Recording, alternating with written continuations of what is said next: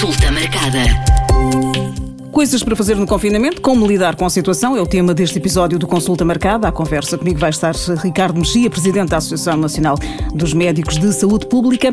Olá, Ricardo. Voltámos ao cenário de março do ano passado, mas agora com as pessoas mais cansadas, porque já passou quase um ano. Eh, olá, Mónica. Pois é, de facto, já uma, uma enorme fadiga ao longo deste quase um ano que estamos com medidas uh, mais restritivas, menos restritivas, mas sempre com uh, muitas cautelas face à pandemia que estamos a ultrapassar. E, portanto, colocados novamente nesta circunstância, é fundamental que as pessoas percebam que é normal que estejam uh, saturadas de tudo isto, mas que também é possível encontrar soluções para que este período possa ser uh, vivido com, digamos, a menor dificuldade possível e mantendo aquilo que é uh, também a nossa saúde, porque sabemos bem que o ficar em casa também tem implicações difíceis para, para a nossa saúde. E, portanto, é fundamental que toda a gente encare este período com a normalidade possível e tentando, tentando de alguma forma até uh, tirar partido desta situação, uh, por exemplo, para aprender coisas novas, fazer coisas diferentes, uh, de alguma forma aquele chavão de transformar uma ameaça numa oportunidade e, portanto,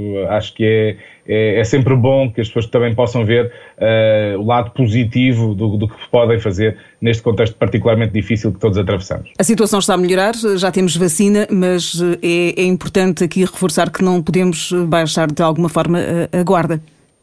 É, exatamente, ou seja, nós temos os números uh, a descer de forma muito relevante e isso é obviamente positivo. Já começamos também a ver sinais de recuperação naquilo que é o internamento, as unidades de cuidados intensivos, que sabemos que demora sempre mais do que a descida do número de novos casos e também a mortalidade tem vindo a decrescer, o que são naturalmente boas notícias. Mas esta uh, tendência de descida uh, tem que ser mantida e, portanto, é importante que as pessoas tenham sempre a percepção que aquelas medidas individuais, da utilização da máscara, de manter o distanciamento, etc., ainda vamos ter que as eh, manter durante algum tempo. É certo que a vacina também está a chegar, infelizmente não ao ritmo que todos gostaríamos, mas é o ritmo possível, eh, e, e portanto, nesse sentido, ainda vão passar alguns meses até podermos retomar, eh, enfim, aquilo que seria o nosso cotidiano pré-pandemia. E, portanto, temos que ser perseverantes e resilientes em relação ao que se vai passando, e, de facto, manter aqui as cautelas ainda durante algum tempo e eu acredito que oportunamente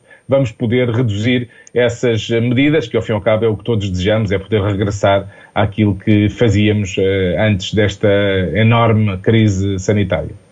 Em março do ano passado, eh, os portugueses cumpriam melhor as recomendações. Agora vemos em dias de sol muita gente a sair para passeios e grandes caminhadas sem cumprir este, este confinamento.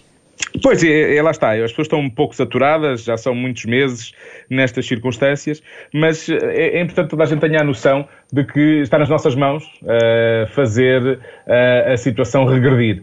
E, e, portanto, estamos no bom caminho, é, é, uma questão de continuarmos esse caminho e eu acredito que se esta evolução se mantiver neste trajeto, em breve, pelo menos algumas das atividades, de forma gradual, poderão vir a ser eh, retomadas e, ao fim e ao cabo, uh, todos desejamos que isso possa uh, acontecer. E, portanto, nesse sentido, a expectativa é grande, mas temos que ser também realistas e perceber que a situação não se vai embora, digamos, magicamente e, e, portanto, vai demorar ainda algum tempo até nós conseguirmos ultrapassar tudo isto de forma definitiva. E, portanto, um, muito boa vontade uh, para cumprir aquilo que nos é pedido, uh, na medida em que um, acaba por contribuir para a evolução global da, da situação. E, portanto, se todos fizermos a nossa parte, seguramente em breve vamos ter eh, mais disponibilidade para fazer outras coisas e isso é obviamente o que todos queremos. Ricardo, é importante lembrar que isolamento físico não é uh, isolamento social.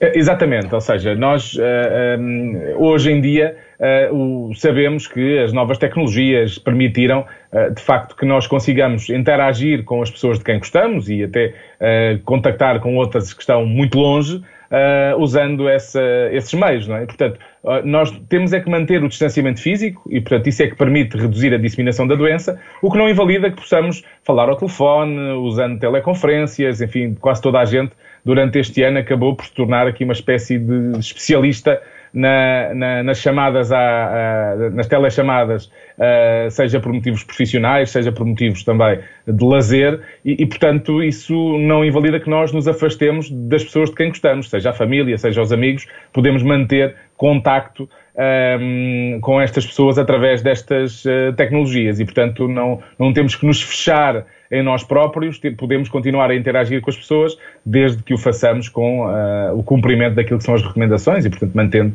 o distanciamento físico, mas a interação social é algo que nós uh, não devemos uh, reduzir, uh, devemos de facto manter até a bem daquilo que é a nossa saúde mental, também a saúde mental daqueles com quem interagimos. E, portanto, de vez em quando ligar às pessoas a quem não ligamos há tempo, os amigos, a família, isso seguramente ajuda todos a ultrapassar este período difícil.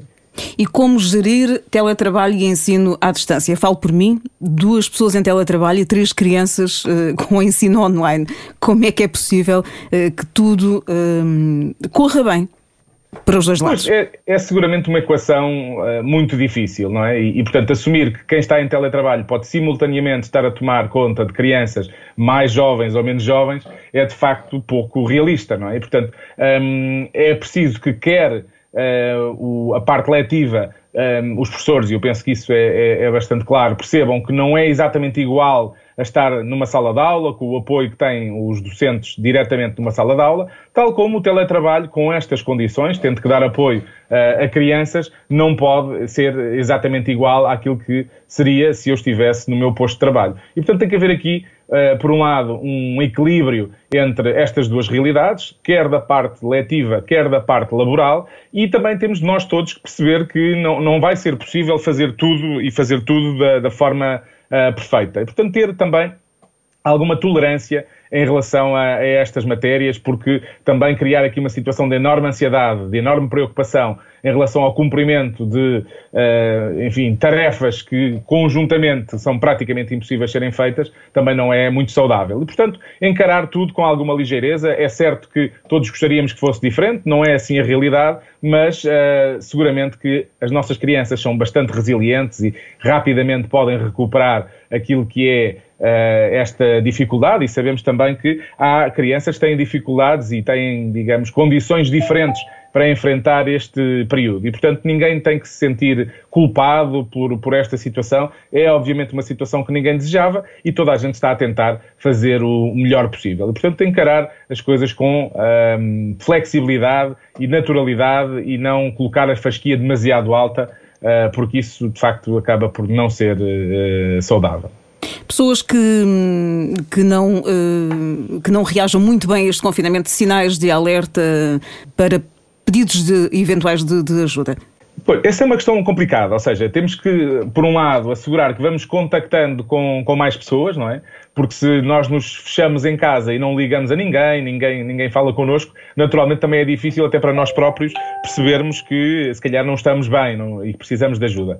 E, portanto, uh, mais uma vez, ligar aos familiares, aos amigos, a quem não falamos há algum tempo, perguntar se está tudo bem. Às vezes até, por exemplo, as pessoas mais idosas uh, que queremos proteger, uh, oferecer-nos para algumas tarefas, como ir às compras, levar-lhes medicamentos, o que seja, e que evite que elas se exponham mais é eh, também muito importante. Mas eh, perante alguém que eh, ou não atende as chamadas, ou, ou de facto teve uma mudança importante daquilo que era a sua interação típica, ehm, devemos ser muito claros e perguntar se as pessoas precisam de ajuda. E também quem precisa de ajuda não deve hesitar em pedi-lo, seja às organizações do SNS, seja aos amigos. Há também um conjunto de associações que estão no terreno para poderem ajudar à, à distância também quem precisa de, de, algum apoio, de conversar, de encontrar soluções. Aqui as questões do apoio social também muito importantes. Sabemos que muita gente teve perdas de rendimento tremendas e, portanto, pode estar a enfrentar dificuldades também por essa via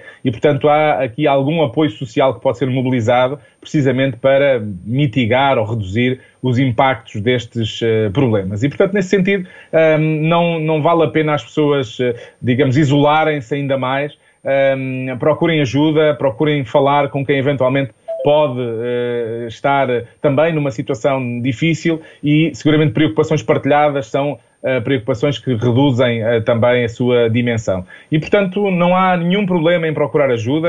Às vezes as pessoas têm muita. Uh, sentem-se limitadas nesse sentido, mas principalmente até atendendo ao momento que atravessamos, é mais do que normal que as pessoas possam precisar de ajuda e, portanto, não hesitem, de facto, em procurar essa ajuda e ela existe disponível em diversos contextos. E, portanto, é, é fundamental para todos que um, consigamos ultrapassar tudo isto com o menor prejuízo possível. E, como dizia há pouco, é, é uma oportunidade para aprendermos uh, coisas novas que podem ser feitas uh, de forma online. Sim, é, é, mais uma vez, na, naquela ideia de que temos aqui uma situação fortemente restritiva, mas podemos tentar uh, fazer o melhor dessa, dessa situação. E há muita gente que se dedicou uh, a aprender coisas novas, desde experimentar aprender uma nova língua, fazer cursos online para melhorar as suas competências profissionais, ehm, enfim, aprender uma nova arte, começar a aprender música, a pintar, a desenhar. Uh, enfim, acho que, o, digamos, o céu é o, é o limite para o que, apesar de estarmos confinados, podemos fazer, digamos, aquilo que são as, as novas tecnologias, têm este condão também de nos poder aproximar de coisas que de outra forma uh, não seriam tão, tão acessíveis. E, portanto, há muita oferta gratuita também destes cursos e que seguramente uh, uh, temos aqui uma oportunidade de, apesar desta situação difícil, conseguirmos melhorar e, por que não, abrir aqui algumas portas para novas oportunidades que eventualmente até venham no futuro a servir para melhorarmos a nossa carreira, melhorarmos a nossa vida. E, portanto, há seguramente aqui muitas situações que nos podem, de facto, uh, ajudar a ultrapassar este período e ser simultaneamente úteis para o nosso desenvolvimento pessoal, para o nosso desenvolvimento profissional. Eu penso que isso é, é algo que não podemos também ignorar. Sair da pandemia com novas competências, é, é, é essa a mensagem. Sim, quer dizer, não, temos aqui uma enorme dificuldade, é uma, é uma, obviamente é um desafio tremendo, mas apesar de tudo, uh, podemos aproveitar parte destas limitações para uh, resolver ou melhorar a nossa, a nossa vida. É um pouco isso. E, e seguramente que não é fácil, mas uh, poderá, de alguma forma, vir a ser-nos útil esta, estas oportunidades que podemos agora usufruir e que, se calhar, noutro tempo não nos eram possíveis. Este episódio termina por aqui, mas pode enviar as suas dúvidas sobre qualquer tema de saúde para o nosso e-mail consultamarcada.m80.ol.pt. Este episódio está disponível no site da M80, em m80.ol.pt, onde pode descarregar ou ouvir logo e nas várias plataformas de podcast. Consulta marcada.